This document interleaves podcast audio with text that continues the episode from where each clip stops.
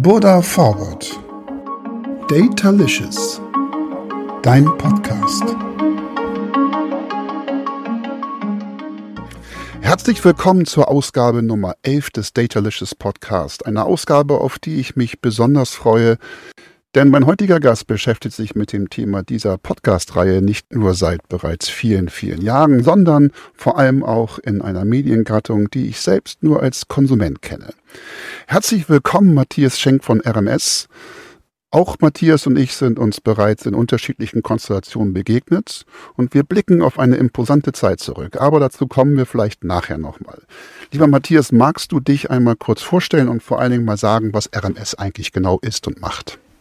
Na klar, ähm, Carsten, vielen Dank für die Einladung. Das ist, ähm, ist mir eine Freude, ähm, mit dir mal wieder was zusammen zu machen. Und äh, ich freue mich hier auf eine auditive Reise durch Welt der Daten mit dir zusammen in der nächsten halben Stunde. Ich bin ähm, seit 2000 in der Digitalbranche unterwegs, ähm, in verschiedenen Positionen, seit 2008 tiefer im Datenthema. Ähm, und äh, ich glaube, die Leute, die hier ein bisschen älter sind, ähm, die den Podcast hören, die werden wahrscheinlich noch Wunderloop kennen als den ersten Anbieter im deutschen Markt, der Predictive Behavioral Targeting in Deutschland groß gemacht hat. Da war ich eine ganze lange Zeit. Hatte noch viele andere Stationen, bin jetzt bei der RMS gelandet. RMS ist ein Vermarkter für äh, Radioreichweiten aus der Privatfunkwelt. Das heißt, die öffentlich-rechtlichen sind ja bekanntermaßen verortet bei der ARD Sales and Service, bei der AS und wir vermarkten die UKW-Reichweiten der großen Privat, Privatradioveranstalter und auch deren Digitalreichweiten. Und dadurch sind wir ein ganz schön dicker Marktführer, ähm, was die Autoreichweiten in Deutschland angeht und vermischen diese Privatradio-Reichweiten im Digitalen auch nochmal mit ähm, Standalone-Reichweiten aus dem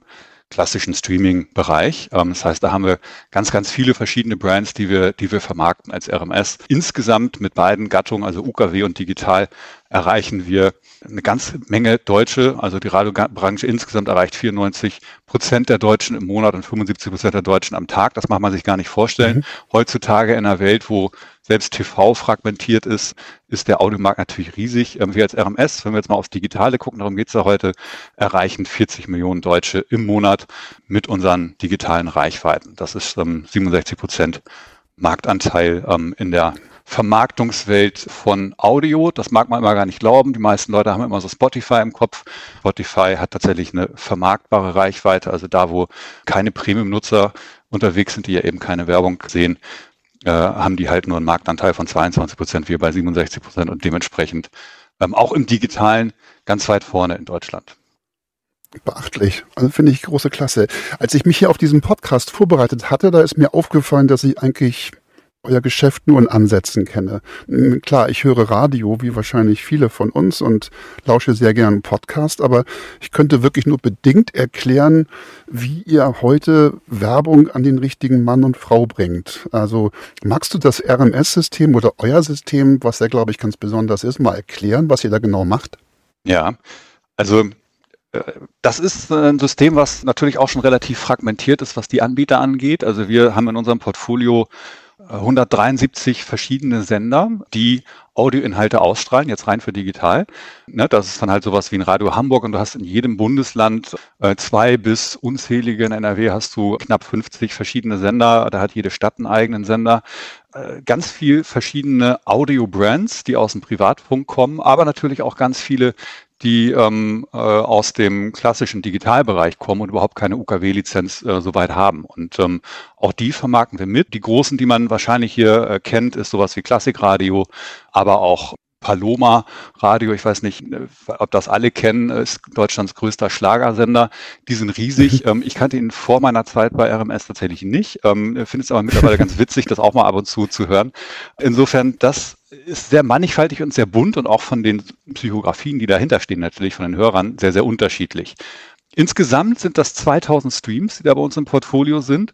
Und die haben natürlich alle eine andere Klangfarbe. Ne? Da gibt es einen 80er-Channel, da gibt es einen Reggae-Channel und so weiter, die ähm, alle es uns ermöglichen, Rückschlüsse auf die Hörer zu ziehen. Was wir da machen, ist, dass wir diese ganzen Hörvorgänge, die eben auf ganz vielen verschiedenen Devices passieren. Also man kann ja natürlich das klassische UKW-Radio, das kennt man ja noch vielleicht von den Eltern, mit dem Knopf zum Drehen, wo man dann die Frequenz ein, einstellt.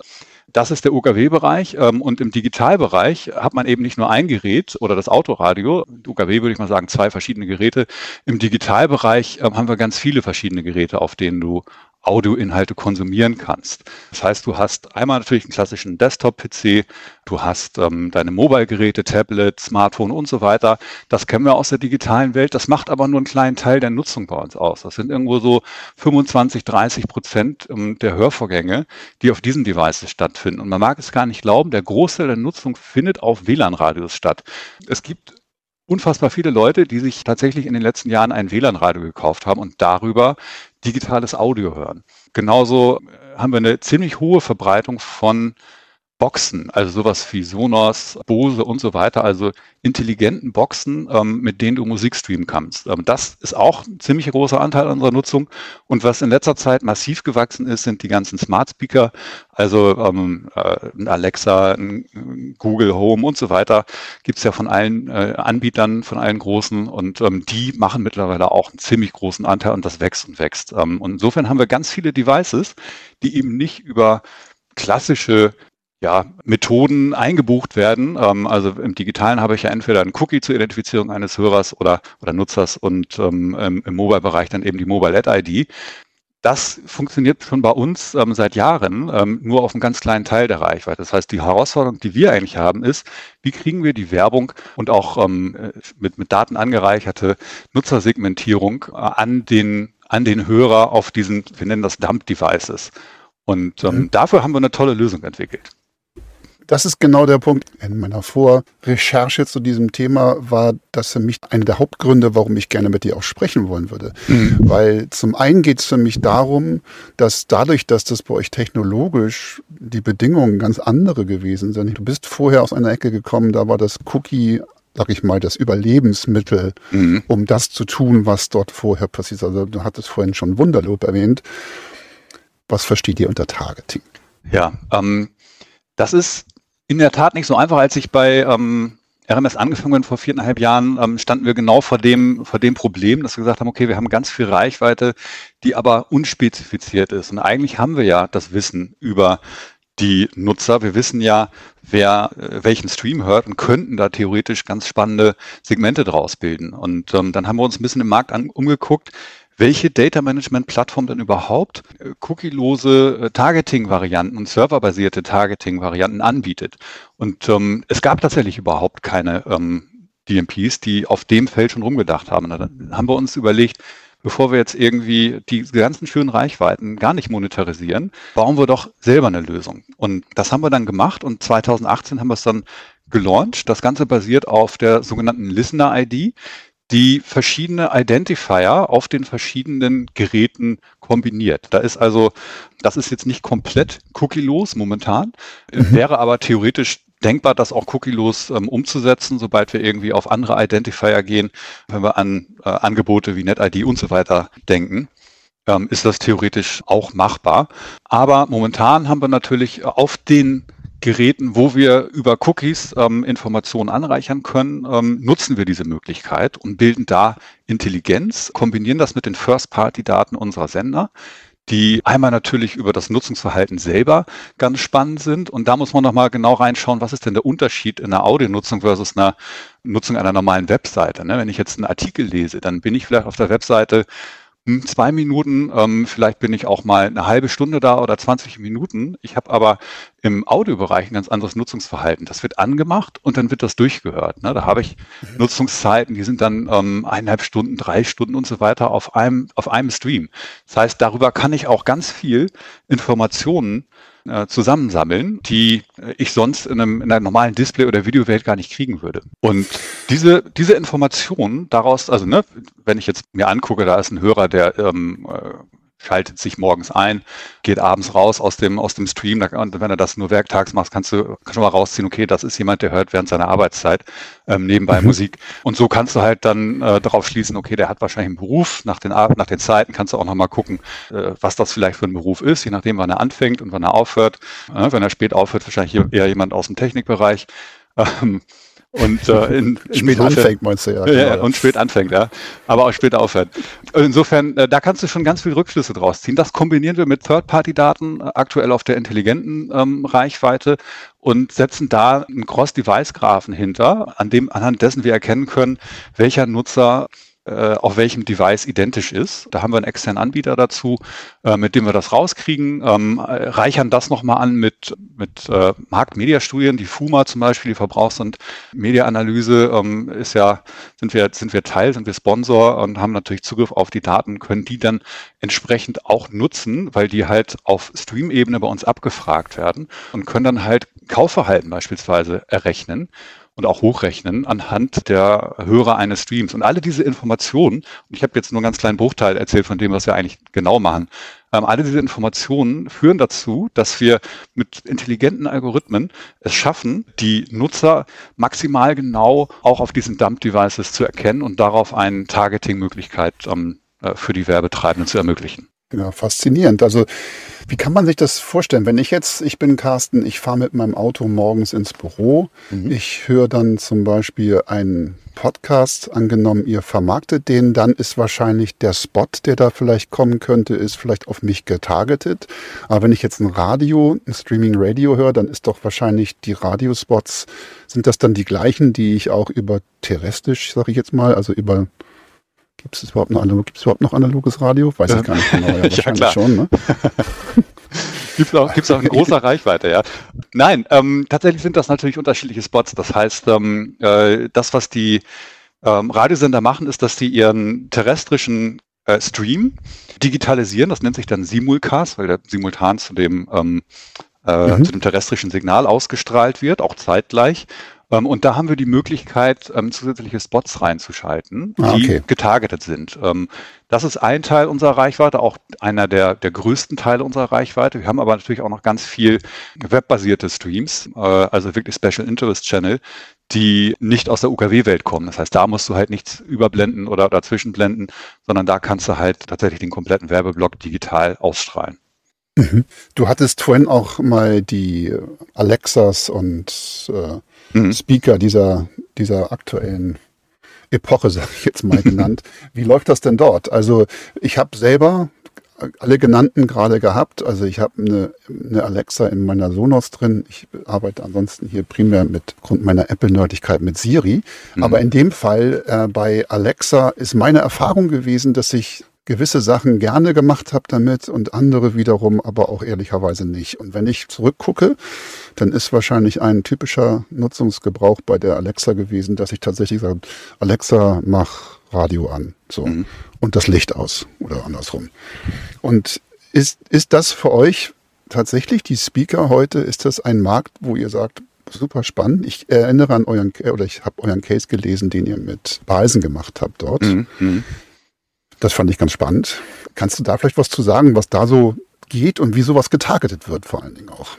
Ja, das ist in der Tat der, der spannendste Markt für uns, weil du ja normalerweise Audiowerbung, ähm, und das muss man, glaube ich, auch mal verstehen, wenn man so aus der normalen Digitalwelt kommt. Ne? Ich kann bei einem, ähm, bei einem Display-Banner kann ich den Klick messen, ähm, ich kann auch bei einem, bei einem Werbespot, beim Pre-Roll kann ich auch einen Click-Out messen, wenn ich, wenn ich den aktiviert habe. Also das, das geht alles. Ähm, das ist im Audiobereich ein bisschen schwieriger.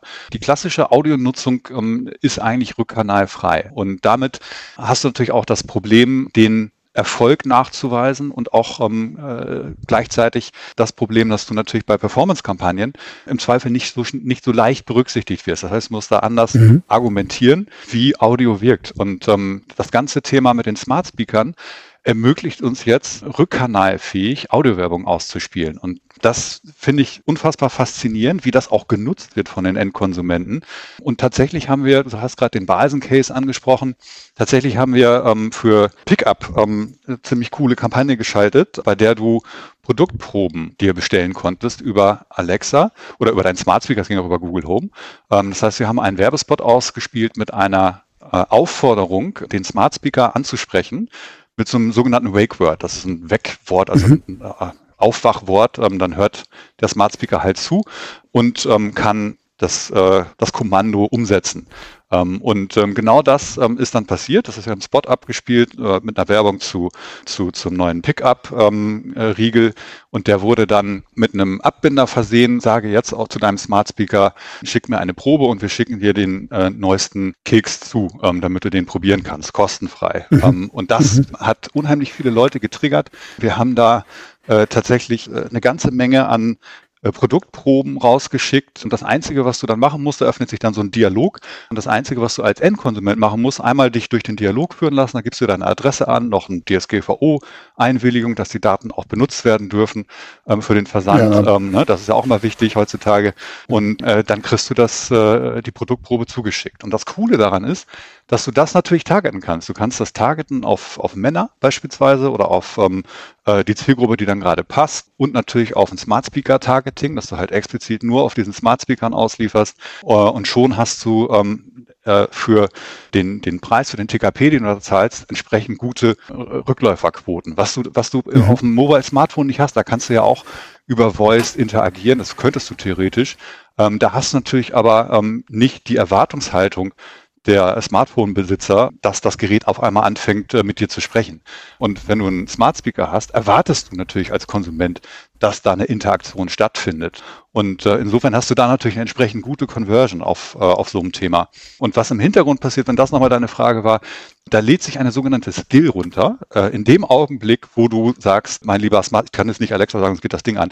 Ähm, äh, mein lieber Smart Speaker, ähm, äh, öffne bitte, ähm, äh, schick mir eine Probe, da wird ein Skill runtergeladen von einem Anbieter, der ähm, einmal diesen Dialog reinprogrammiert hast, muss man sich vorstellen wie eine, wie eine App, mhm. äh, nur eben für Smart Speaker nennt sich das Skill. Und ähm, schon kannst du dann, äh, wenn du das einmal durchgelaufen hast, und da sind auch natürlich äh, Ja, Nein und so weiter, das ist ein richtiger Entscheidungsbaum ähm, für den Dialog, den du dann einmal schreiben musst ähm, und dann läuft das. Und das finde ich unheimlich faszinierend. Und wir haben über solche Modelle, wir haben auch einen Fall mit Axe gemacht. Also wir sind da im FMCG-Bereich momentan sehr viel unterwegs. Auch äh, bei Axe zum Beispiel haben wir für so ein Duschgel ähm, innerhalb von einem Monat 5000 Produktproben verschickt. Also das, die, die Leute machen das, obwohl sie nochmal durch so ein Menü durchgeführt werden und da äh, ihre Daten eingeben müssen. Aber da scheint die Barriere dann doch gering zu sein, weil du eben auch erwartest, dass das Gerät mit dir redet. Und das ja. zeigt auch dann die Kraft von Audio. Und ich glaube, in so eine Richtung wird es auch zukünftig geben im Audiobereich. Ja, also ich bin beeindruckt, ehrlicherweise. Ich kann mir schon vorstellen, dass wir, dadurch, dass wir jetzt hier in Deutschland sind und das Thema, ich krieg was umsonst, das triggert ja sowieso ganz gerne. und es gibt bestimmt auch welche, die sagen, ey, das ist ja immer eine coole Anwendung, das mache ich jetzt mal, ich probiere das aus. Aber egal wie das dazu kommt, dass es technisch möglich ist, finde ich super spannend. Und du hattest gerade gesagt, das wäre nämlich auch mir vorhin schon in den Kopf gegangen. Äh, dazwischen kommt dann nochmal ein Formular, weil du musst natürlich dann, dann ein Handy in der Nähe haben, musst das dann irgendwie ja nochmal den Prozess ja fortführen. Das geht ja jetzt nicht per Voice. Mhm. Ich habe mir nämlich so überlegt, wie macht ihr denn dann das Thema DSGVO damit? Da musst du ja irgendwo auch sagen, ja, meine Daten dürfen dafür jetzt verwendet werden. Und das genau. ist ja ein Problem, warum wir gerade auf der Digitalvermarktung äh, für Webseiten und Apps und so gerade eine Menge Aufgaben zu lösen haben, weil mhm. ja der Art, die Art und Weise, wie es zu einem Consent kommt, natürlich eine Herausforderung ist. Ich hätte eine Frage, die dreht sich so ein bisschen, ob da vielleicht eine Brücke zu schlagen ist. Und zwar, du hattest vorhin schon mal erwähnt, was ich ähm, tatsächlich auch nachvollziehen kann, dass ihr durch eure Voraussetzungen, die ihr hattet, praktisch gar nicht erst auf Cookies sich verlassen zu können, mhm. ein Ökosystem aufbauen konntet, das eben davon überwiegend sogar frei ist. Ich meine, klar gibt es hier und dort bei euch auch die Möglichkeit, mit Cookies zu arbeiten, aber sag ich mal, die Geräte, die du gerade genannt hattest, die arbeiten mit irgendwelchen Device-IDs oder ähnliches. Das praktisch für uns oder für dieses, für diesen Case eigentlich ganz spannend ist die Brücke, die ich meine, wenn jetzt der andere Teil der Digitalvermarktung, die heutige Webseiten und In-App und Mobile Web, wenn dort das Thema Kontext eines der meines Erachtens tragenden Säulen wird, weil das ein Format ist, das am ehesten DSGVO-konform auch funktioniert, wenn der Nutzer keinen Consent gegeben hat. Das ist für mich so das Steckenpferd dahinter. Also eine datenschutzneutrale Vermarktungsform, um es mal so zu sagen. Mhm. Ich sehe da äh, für den Gesamtmarkt eine große Chance, eine Brücke zu schlagen für einen Kunden, dass er, wenn dieses Modell akzeptiert ist, und du sagtest ja, es gibt keinen Rückkanal in einigen von den Medien, die er dort bespielt. Mhm. Dort ist also für den Kunden ist am Ende akzeptiert, dass der nicht existiert und trotzdem könnt ihr nachweisen, dass diese Art von Werbung was bringt, mhm. sei es durch Aktionen wie diese zum Beispiel, wo der Nutzer aktiv aufgefordert wird, irgendwas zu tun und bekommt dafür etwas. Das würde ja auch im, sag ich mal, normalen anderen digitalen Bereich gehen. Jetzt meine Frage ist, siehst du eine Hoffnung oder eine Möglichkeit darin, dass man sich am Ende mit der klassischen Art Vermarktung zu treiben und Kampagnen zu buchen, basierend auf Taxonomien, die abgesprochen sind und Kontext, dahin bewegt zu sagen, die Gattung, die Mediengattung ist eigentlich egal, weil Taxonomie und, und Kontext funktioniert sowohl in eurem Audiovermarktungsbereich, als auch im Webseitenbereich, als auch im TV, als auch im Plakat, sage ich jetzt mal fast. Siehst du da eine Hoffnung drin, dass es durch die Not, die jetzt eigentlich hier auf der anderen Gattung entsteht, dass das Thema noch breiter aufgestellt wird? Ja. Du hattest vorhin schon mal so erwähnt, ihr müsst ganz schön, manchmal ganz schön kämpfen, weil Audio natürlich muss sich da durchsetzen und muss sich auch präsentieren. Das tut ihr ganz gut. Aber am Ende ist natürlich so, alle, die heute auf Budget sitzen, das eher performanceorientiert ist, sehen vielleicht jetzt Audio nicht als allerersten Kanal. Ja, das ist richtig. Ähm, das, ähm, oh, da könnte ich jetzt ganz viel zu erzählen. Ähm, das, äh, ich, ich sehe das ähnlich und das Schöne ist, wir sehen das ja nicht erst seit, seit DSGVO so, sondern wir haben ja schon 2018 unsere Data Management Plattform gelauncht, die habe ich ja eben erläutert, äh, zum Teil eben auch wirklich auf solchen Mechaniken beruht. Ne? Ich habe nicht 100 Prozent meiner Reichweite auf eins zu eins Identifikation ähm, von, von. Hörern und von Eigenschaften von Hörern, sondern ich muss eben auf den Dump Devices mischen mit kontextuellen Informationen, ähm, mit semantischen Informationen und ähm, aber auch mit, mit Umfrageinformationen. Und das alles ergibt äh, schon ziemlich genaues Targeting. Und natürlich ist aber die Anreicherung ähm, mit 1 zu 1 Informationen, beispielsweise aus Login-Daten und so weiter, trotzdem noch relevant. Also wir, wir könnten, theoretisch können wir auch ganz ohne, ähm, aber solange wir darauf noch Zugriff haben, werden wir das ja nicht, werden wir darauf nicht verzichten, da wären wir ja schon doof. Und insofern äh, gilt es eigentlich für uns eher darum zu lernen aus den Reichweiten, wo wir Informationen sammeln dürfen und ob das nun über einen Cookie passiert oder über ähm, Login-Identifier. Äh, die Learnings werden wir auf jeden Fall rausziehen können und dann das kontextuell anzuwenden über, über kluge Mechaniken, das ist die Kunst und ähm, die betreiben wir seit 2018 und dafür versprechen wir uns tatsächlich dass ähm, wenn die Cookie-Kalypse, wie man es so nennt, tatsächlich dann kommt 2023, dass wir da einen ganz erheblichen technischen Vorsprung haben und auch einen gedanklichen Vorsprung in der Konzeption, wie Werbung zukünftig aussehen kann, so dass wir da natürlich auch im Markt entsprechend ähm, gut aufgestellt sind, während alle anderen erstmal noch an Konzepten arbeiten müssen. Und insofern, da habe ich, da habe ich große Hoffnung, dass wir da äh, stärker berücksichtigt werden. Und ich glaube auch, wenn du es gerade selber angesprochen hast, im Performance-Bereich, wenn man das nochmal beleuchtet, da haben wir natürlich äh, momentan in der Tat, weil es ja noch die Möglichkeit gibt im Display und im Video und so weiter, über Cookies ein direktes Retargeting zu betreiben, da haben wir momentan nicht viel Chance, weil das ist ähm, in den meisten Fällen immer noch profitabler, als das über Audio auszusteuern, weil ich es halt nicht nachweisen kann. Ich glaube schon, dass Audio tatsächlich auch jetzt schon besser funktioniert. Ich kriege es aber nicht nachgewiesen. Und ähm, wenn aber die Cookies fallen und ähm, es auch für den Rest des Marktes schwieriger wird, es nachzuweisen, glaube ich, dass wir da von diesen Budgets einiges abgreifen können, was wir ähm, momentan noch nicht bekommen und was uns ehrlicherweise auch als Massenmedium zusteht. Mhm das ist mir gerade eingefallen. Siehst du für euer Segment, siehst du dort Konkurrenz von den großen amerikanischen Plattformen? Gibt es dort Konzepte, die euch hier auch zum Teil gefährden? Oder seht ihr euch aufgrund dessen, dass ihr eben genau gerade das, wie du beschrieben hast, aufgrund des Learnings der letzten Jahre, der Systeme, die ihr einsetzt, die nicht von diesen Partnern in der Regel sind, seht ihr da Vorteile drin? Also ich sag mal, verglichen mit dem Markt, in dem wir uns jetzt so befinden, ja. sind das die großen Konkurrenten. Ist das bei euch genauso? Also ist ein Spotify oder wer auch immer, ist das ein großer Konkurrent in seinem Setup? Um, ähm, Wallet Garden mäßig? Ja, natürlich. Natürlich sind das Wettbewerber. Äh, die sind insbesondere Wettbewerber um die Budgets, gar nicht so sehr um die, um die Gattung Audio.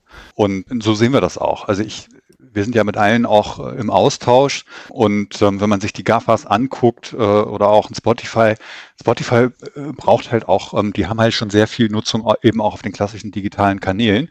Die fangen jetzt aber auch an, mit Devices in die Autos zu gehen und so weiter. Insofern mhm. auch die werden sich Dinge überlegen müssen, wie sie die ganzen ähm, Nutzungsvorgänge wieder zusammenkriegen auf den verschiedenen Devices. Ähm, und wenn ich äh, so in Richtung Facebook, äh, Google, YouTube und so weiter denke, also die klassischen GAFAs, das ist für uns dann eigentlich eher ein Wettbewerb um die, um die allgemeinen Budgets, aber gar nicht so sehr auf der Gattung selber. Glücklicherweise, muss ich dazu sagen, sind die noch nicht auf die Idee gekommen, äh, Lösungen speziell für die Audiobranche zu schaffen. Äh, und insofern äh, haben wir da noch momentan äh, eine schöne Frist, äh, wo wir unterm Radar laufen und wenn die mal irgendwann auf die Idee kommen sollten, ähm, ich will jetzt hier natürlich keinen keinen auf die, auf die Nase stoßen, dass das im Zweifel vielleicht auch ein schönes Geschäftsmodell wäre, aber wir sind ja mit denen ohnehin im Austausch, insofern kennen die das ja auch von uns.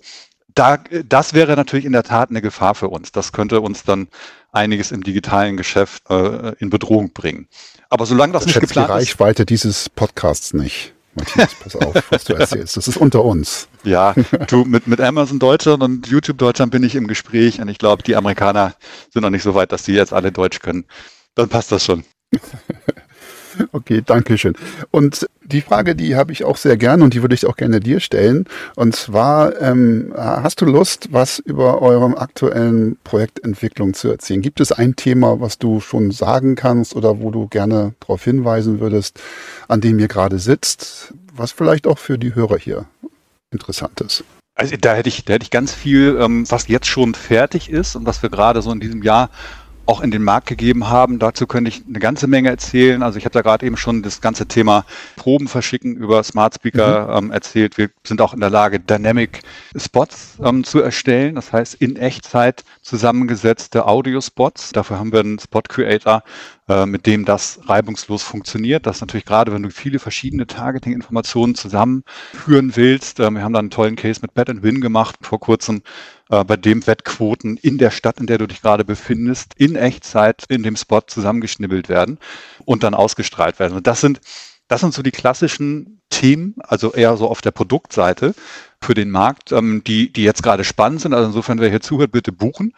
äh, aber äh, wenn wir nochmal in die, in die Konzeption gehen ähm, und im, im Datenthema, dann sind wir natürlich ähm, auch dabei, wie wahrscheinlich alle, uns darauf vorzubereiten, dass der Cookie irgendwann fällt. Wir sprechen äh, über Konzepte, wie wir mit anderen Identifiern ähm, weiterhin Informationen und Target- und Segmentinformationen für uns, aber natürlich auch innerhalb des Marktes ähm, aufzubereiten. Es gibt zum Beispiel einen ganz tollen Anbieter aus Frankreich, ähm, der gerade bei vielen unserer Sender implementiert wurde.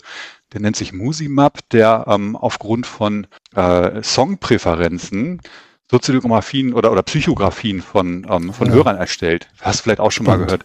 Ähm, ne? Da, und die sagen, ähm, ich brauche nur sieben Likes oder, oder Dislikes auf Songs und kann dann ähm, dir sagen, was der Hörer wählt. Ähm, das ist natürlich in Deutschland ähm, gar nicht legal, sowas, sowas zu analysieren. Ähm, aber das, das zeigt schon mal die, die Power, die Musikpräferenzen haben. Ne? Und, ähm, das erinnert mich an, die, an den Testdatensatz, den Google genutzt hat für die äh, Sandbox. Mhm. Da war ein Datensatz von tatsächlich Musikkonsumenten gigantisch groß, den sie als Case genommen haben, um dann daraus festzustellen, welche, welche Kohorten sich daraus bilden lassen. Mhm. Das ist auch ganz spannend. Kannst du noch mal gucken, da gibt es irgendwie Dokumente zu. Es scheint offensichtlich einen Datensatz zu geben, der vielleicht für solche Ideen hervorragend ist. Aber ich finde es super spannend, ja. Ja, geil. Also insofern ähm, sind wir weiterhin dabei, ähm, unser Produkt ähm, zu verfeinern. Ne? Das, ähm, äh, das passiert alles.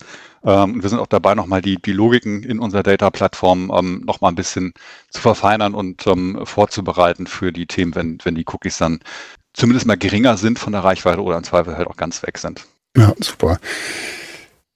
Bin tatsächlich äh, an dem Punkt schon angekommen, wo ich äh, in meinen Entwicklungskeller gehe und meine tolle Zeitmaschine raushole, Matthias. Hm. Ich würde nämlich gerne dich auf diese Zeitmaschine setzen und dir die Chance geben, kannst dir ein Jahr aussuchen oder ich würde dir welche vorgeben. Drei oder fünf Jahre kannst du dir aussuchen.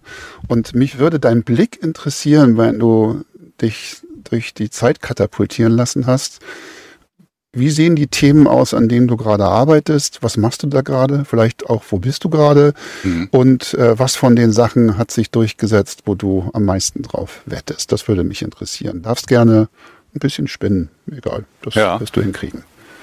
Ja, also ich habe mich ähm, tatsächlich vor eineinhalb Monaten mal ein bisschen intensiver mit dem, mit dem Metaversum ähm, beschäftigt. Mhm, ja.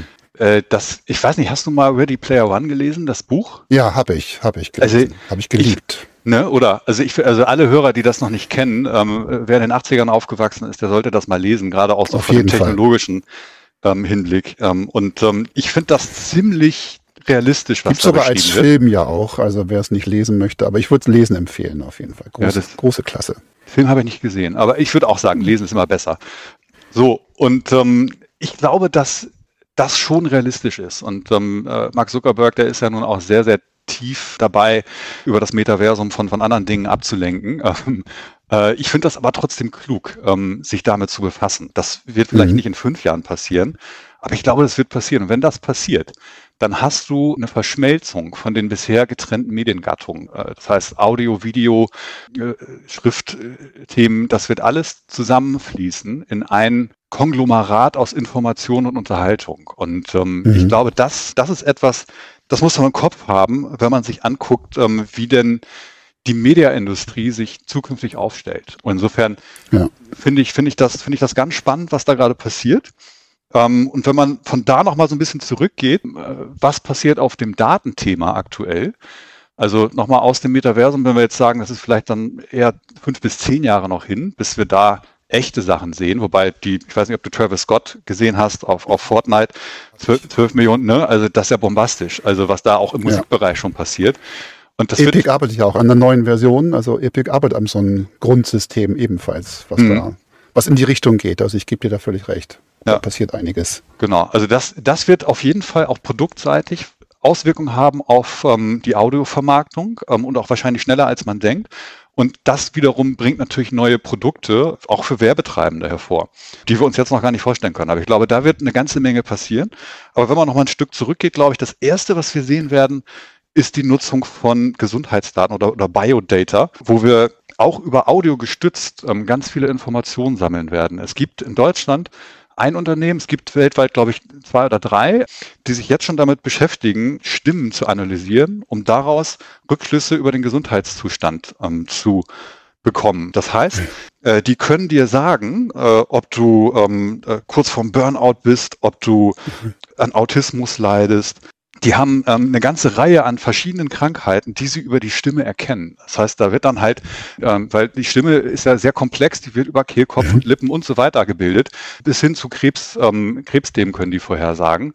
Und die arbeiten jetzt gerade daran, ähm, eine Covid-19-Infektion ähm, vorherzusagen. Also das, das ist unfassbar, ähm, was da passiert. Es wird jetzt schon teilweise in, in Callcentern eingesetzt äh, momentan noch auf freiwilliger Basis. Ich hoffe, es bleibt dabei, äh, damit, damit erkannt wird, ob Mitarbeiter da auf einem zu hohen Stresslevel sind und dann im Zweifel verloren gehen äh, aufgrund von Burnout. Ne? Und ähm, da, da passiert eine ganze Menge produktseitig. Und ähm, ich glaube, dass über diese Arten, wie da Daten generiert werden, das ist dann ja auch wieder nur eine Frage der Zeit, bis aus diesen Daten wieder Vermarktungsprodukte gebaut werden, die du verwenden kannst für irgendwas. Und ich glaube, die Konsumenten, die werden das lieben, ähm, weil die natürlich sagen, wow, ich habe hier ähm, meinen Doktor in der Hosentasche demnächst mit, mit dem Smartphone. Klar hört mich das äh, die ganze Zeit ein bisschen ab, aber dann weiß ich auch, wenn ich irgendwie ähm, äh, kurz vorm Herzinfarkt bin, kriege ich eine Nachricht weil das an meiner Stimme erkannt wird. Ne? Und ähm, mhm. allein das ist ein so großer Mehrwert, ähm, dass die Konsumenten die Daten bereitwillig freigeben werden. Und natürlich wird es dann Premium-Modelle geben, die sagen, äh, okay, ähm, die Daten bleiben aber im Closed Shop, nur in der App. Und es wird Leute geben, die sagen, kann ich mir nicht leisten. Ich gebe die frei für die Vermarktung, dafür kann ich die App umsonst nutzen. Und solche Modelle, die wird es die wird's geben, glaube ich, ähm, ob wir das jetzt gut finden oder nicht. Und daraus wiederum ergeben sich neue Vermarktungsprodukte, die du mit den Daten bauen kannst. Also, das wird mittlerweile für mich immer mein Lieblingspart, das letzte, die Reise in die Zukunft. Deine jetzt hier kann ich ausnahmslos wirklich teilen, finde ich ein ganz super interessantes Bild. Ich denke so ein bisschen vielleicht auch bedingt durch meine aktuellen überwiegenden Tätigkeit pro Tag, das Thema Datenschutz und Datenschutzbehörden. Ich denke so ein bisschen daran, wie, wie kann man das schaffen, dass es nicht zur Dystopie wird. Mhm. Dass das, was du da beschreibst, nicht in die Richtung geht, wie es jetzt ja in ja, in Auszügen, denke ich mal, schon vorhanden ist, dass daraus ein Problem generiert wird, dass, keine Ahnung, eine Versicherung in der Lage ist, aus deiner Stimme herauszukennen, ob es sich lohnen sollte, dich zu versichern oder lieber nicht. Oder dass äh, deine Daten praktisch in die falsche Konklusion führen mhm. für irgendetwas, ne? dass du aufgrund von irgendwelchen Daten dir Zugang zu irgendwas verwehrt wird oder also ich glaube, da haben wir auch eine Riesenaufgabe drin, aber ich bin absolut bei dir dass das, was da kommt, werden wir nicht so richtig aufhalten können. Ich bin gespannt, wie es uns gelingt, das vom Menschen basierend aus zu gestalten, so dass es wirklich gewollt und gewünscht ist und auch so transparent und gesteuert vom Nutzer selber, dass er es auch ausmachen kann, wenn er es nicht möchte. Und äh, das, glaube ich, sind Herausforderungen, die da eben auch drin stecken. Aber die Idee dahinter und neue Produkte, das sehe ich absolut. Das ist ja. ein super spannendes Tätigkeitsfeld. Und ich meine, wenn man jetzt mal so anguckt, wie die Entwicklungszyklen sind bei dem Thema Apple Watch oder was da in Prozessoren gerade passiert und Machine Learning auf der Maschine selber und was da alles dranhängt, ist eine hochspannende Zeit. Wir werden sie gemeinsam beobachten. Matthias, vielen, vielen Dank für die gemeinsame Zeit. Hat mir sehr viel Spaß gemacht und vor allen Dingen verstehe ich jetzt noch deutlich besser, was das Thema Audiovermarktung für ein spannendes Tätigkeitsfeld ist. Nicht, dass ich vorher gedacht, das wäre nicht so, aber ich war einfach nicht so tief drin. Äh, und ich glaube, das macht total Sinn, dass wir uns mal treffen, ich mir das mal angucke, weil vielleicht kann man eure Technologie ja auch für unsere Sachen verwenden. Das ist ja auch nicht schlecht. Ja klar, also das sehen wir auch, dass ganz viele Verlage jetzt losziehen und sagen, Audio ist ein Riesenthema und ähm, wir müssen mal gucken, dass wir unsere geschriebenen Inhalte ähm, vertonen. Ne? Das ganze Thema Text-to-Speech ist ja etwas, was ja. wir, was wir jetzt schon sehen bei vielen Verlagen ähm, und auch als Vermarktungspotenzial natürlich ähm, spannend ist für Verlage. Vielleicht noch letzter Tipp dazu. Kennst du da, äh, hast du da eine Empfehlung, was man, wie gut ist die Software heute, die sowas vorliest und daraus praktisch einen gesprochenen Podcast macht, der dann wiederum auch audiovermarktungsfähig ist? also das, ähm, da würde ich noch vielleicht ein Jahr warten, aber wirklich nur noch ein Jahr. Das ist nicht mehr so weit hin. Ähm, also ja. es gibt jetzt schon ähm, Text-to-Speech-Technologien, ähm, die sentimentfähig sind oder nicht Text-to-Speech, ja. sondern ähm, Voice-Assistant-Technologien. Ne? Das heißt, da kriegst du Emotionen rein, die merken, ähm, wenn du traurig bist, dann reagieren die anders, als, als wenn du fröhlich bist und machen dir andere Vorschläge. Und das entwickelt sich gerade. Und ähm, äh, wenn man jetzt mal so ein bisschen in Richtung, jetzt hast du eigentlich gerade Schluss gemacht, ich, ich, ich rede ja noch eine Stunde, wenn du mit, mit, mit, dich, mit dich weiter. Ähm, also ich glaube, dass du, ähm, äh, wenn du dir mal anguckst, das ganze Thema Deepfake, ne, ja. das, das kommt auch im Audiobereich gerade massiv. Äh, ja. Ich weiß nicht, ob du es gelesen hast, ähm, das jetzt allerdings Video, da hat äh, Bruce Willis gerade seinen sein Konterfei und seine Stimme äh, aus, den, aus ja. den Ende der 80er freigegeben für einen Werbespot in Moskau. Ne? Ich weiß nicht, ob du das gesehen hast. Wahnsinn. Ja, ne? Und da hat er irgendwie von. ein paar ja. Millionen für gekriegt. Der musste nichts machen, der musste nur die Rechte an seinen Bildern, an seiner Stimme freigeben. Und genau ja. das wird natürlich auch im Audiobereich passieren. Ne? Wenn ich da denke an, ich weiß nicht, kennst du noch der dicke, Will, der dicke Willem von früher? Ähm, der ist ja leider gestorben. Ne? Ja, genau. Und du sagst, was? Ähm, also wenn, genau. wenn der mal irgendwie wieder auferstehen sollte, das könntest du ohne weiteres machen. Da gibt es Technologien, die dir für 3000 Euro die Stimmfarbe von den Leuten einsprechen oh ja. oder, oder lernen und dann kannst du den wieder auferstehen lassen. Und der hat mir immer meine Kassettenaufnahme reingesprochen. Der hat immer zu früh angefangen zu reden. Der Song war noch nicht ganz zu Ende. Und ich habe sehr viele Songs aufgenommen, wo am Ende auch Willems Stimme drauf gewesen ist. Ja, ja, genau. Grüße, Grüße gehen hoch, sag ich jetzt mal. Absolut. War trotzdem schön. Ja. Herrlich, ja, Matthias. Dankeschön. Nee, sehr, sehr schön. Wir machen einfach nochmal einen Podcast. ich möchte mal so einen machen, wo es wirklich nur darum geht, wie sieht die Welt in fünf Jahren aus. Aber deine, da bin ich dabei. deine Option dort, die fand ich super spannend. Vielen, vielen Dank. Cool. Das war schon wieder die Ausgabe Nummer 11 von Datalicious und ich wünsche allen noch einen schönen Tag. Dankeschön. Burda Forward. Datalicious. Dein Podcast.